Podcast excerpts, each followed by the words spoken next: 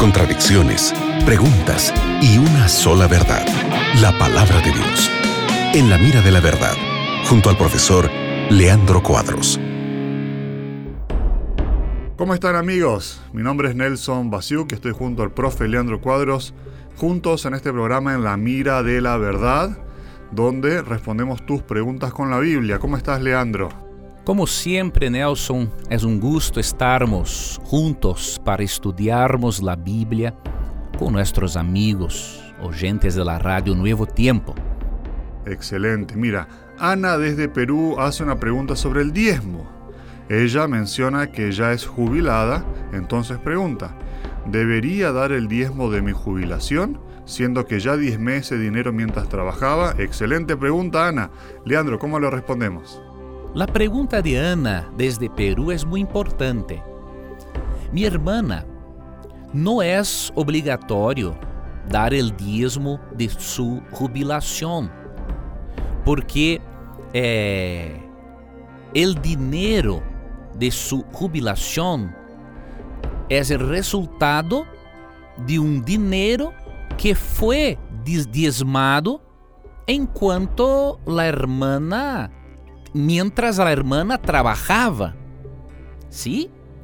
Ahora, se o salário de sua jubilação tem algum acréscimo de algum benefício, é importante diezmar de tal benefício. Agora, realmente, se a hermana eh, tuvo uma vida de adoração e diezmo para Deus, certamente la hermana no se encuentra lejos de los planes de Deus para el diezmo.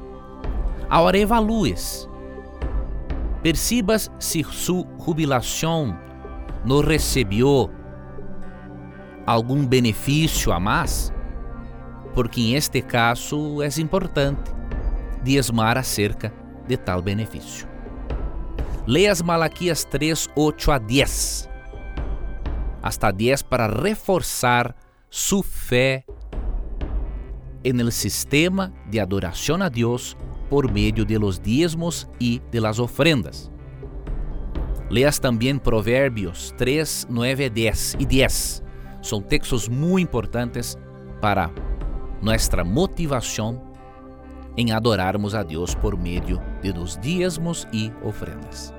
Gracias por la respuesta y gracias Ana por tu pregunta. Espero que la respuesta haya sido satisfactoria. Si no, puedes seguir mandando tus mensajes aquí a la radio que en un futuro podemos seguir respondiendo este asunto. Sigue en compañía de la radio Nuevo Tiempo.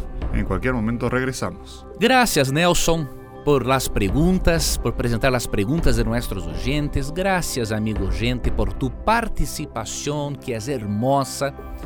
Y nunca te olvides que sempre que tengas coragem de perguntar, a Bíblia tendrá coragem de responderte. Um abraço e hasta luego.